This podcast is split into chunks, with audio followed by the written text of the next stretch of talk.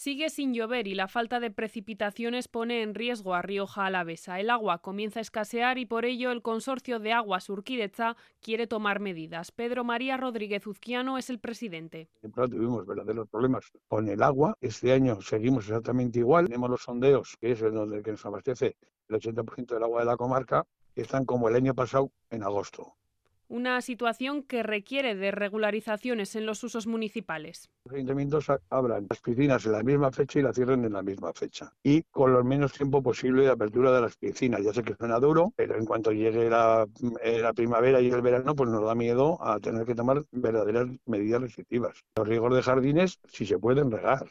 Ya veremos a ver si este los jardines públicos se pueden regar.